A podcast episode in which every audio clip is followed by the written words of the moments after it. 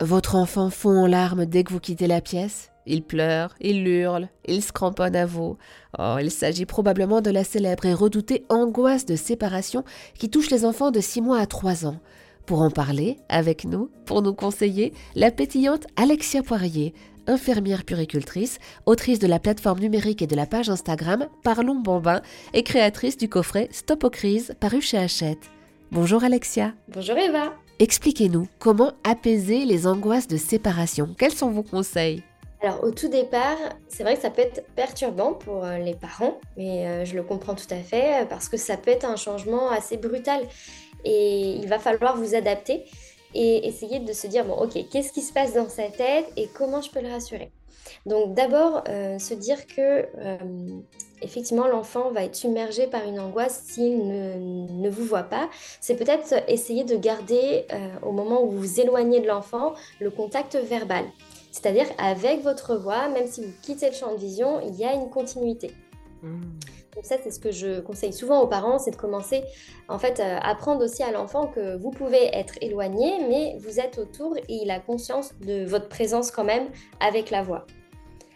Ensuite, ça peut être euh, aussi euh, assez tôt euh, anticiper les moments de séparation, par exemple, au moment où votre enfant va, se séparer plus longtemps de vous dans la journée, donc souvent c'est à la reprise du travail, et ben c'est peut-être aussi vous organiser avec le coparent pour bah, essayer de vous éloigner quelques temps de votre enfant, ça peut être quelques heures, ou parfois juste le temps de prendre une douche en fait, Parfois, ça peut même être compliqué pendant l'angoisse de séparation. Et le fait euh, bah, de passer le relais avec le coparent, ça peut l'habituer à être avec d'autres personnes aussi et essayer de se rassurer avec d'autres personnes. Et ce qui est assez magique, c'est que au moment de l'entrée en, collectivité, donc soit en crèche, soit chez l'assistante maternelle, euh, votre enfant va aussi pouvoir créer un nouveau lien avec euh, sa nouvelle figure d'attachement en journée, donc la personne qui va le garder. Et en fait, ça suit un peu le développement moteur. Votre enfant a besoin de s'attacher à d'autres personnes aussi. Parfois, au moment de l'accueil, ça peut être bien de prendre un peu plus de temps avec cette nouvelle personne. Peut-être porter votre enfant, mais en dirigeant l'enfant vers cette nouvelle personne. C'est-à-dire qu'il est dans vos bras, mais en même temps, il regarde cette personne, il voit qu'elle vous sourit, euh, qu'elle est bienveillante envers vous, que vous avez un contact agréable. Il va se dire, ah, en fait, peut-être que euh, vu que ça se passe bien avec mon parent, je peux aussi faire confiance à cette personne-là. Et si l'enfant fait aussi confiance à cette personne-là, cela signifie qu'il peut aussi faire une angoisse de séparation avec elle, j'imagine. Oui, en plus, euh, j'ai déjà constaté parce que j'ai travaillé en crèche et parfois aussi, c'est pour ça aussi que les équipes sont vigilantes quand il y a plusieurs professionnels qui gravitent autour des enfants.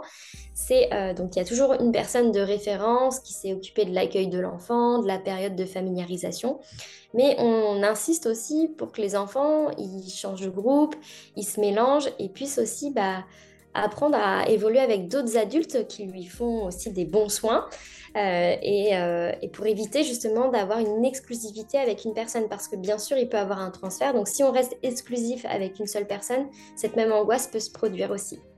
Et après l'enfant plus il va grandir plus il va pouvoir euh, bah, faire, faire la différence entre j'ai ce lien si particulier parce que c'est ma maman, j'ai ce lien particulier parce que c'est mon papa ou le coparent, et j'ai un lien particulier avec cette personne qui me garde tous les jours en fait. Donc c'est aussi l'habitude euh, qui va faire au fur et à mesure que l'enfant euh, va distinguer les différentes personnes qui, s'occupent de lui et avoir plus de repères.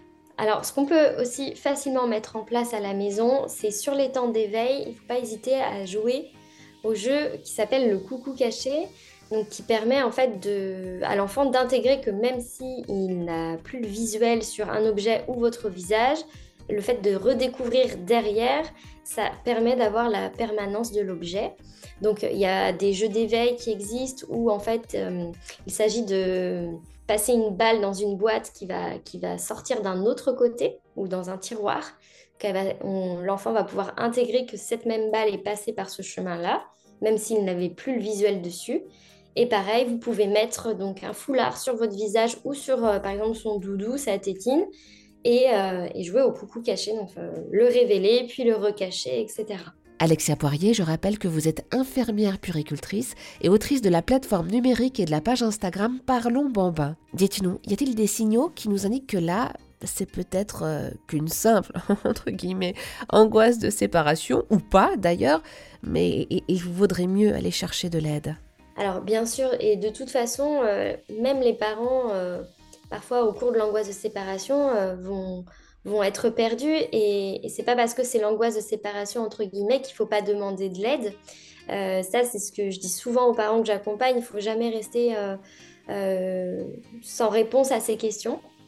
Donc, euh, donc parfois, les parents ont encore la chance d'avoir un lien avec la sage-femme qui les a suivis, qui peuvent les rediriger, ou peut-être avec un ostéopathe, un kiné, ou l'infirmière puricultrice de PMI. Donc déjà, en parler et ne pas rester seul, c'est pouvoir déjà faire un pas et ensuite euh, le professionnel peut vous aiguiller euh, dans son questionnement. Après, ce qui peut bah, mettre en alerte, c'est que de toute façon, dans chaque évolution, ça passe, on va dire. Donc déjà, la durée de l'épisode peut euh, vous alerter si ça dure euh, voilà, plus de trois semaines déjà, euh, si peut-être il y a de la fièvre, il n'y a jamais de fièvre ou de problème de santé lors d'une évolution, on va dire, du développement. Donc ça, ça peut être aussi un, signe d'alerte. Et bien sûr, le, comportement général de, votre enfant. Est-ce qu'il continue de s'alimenter Est-ce qu'il est capable de s'éveiller Ou est-ce que cette angoisse... Bah, et sûrement quelque chose en plus l'empêche de toute activité, l'empêche de, dormir complètement et de se reposer. Et donc, ça va venir impacter sa, santé à la longue.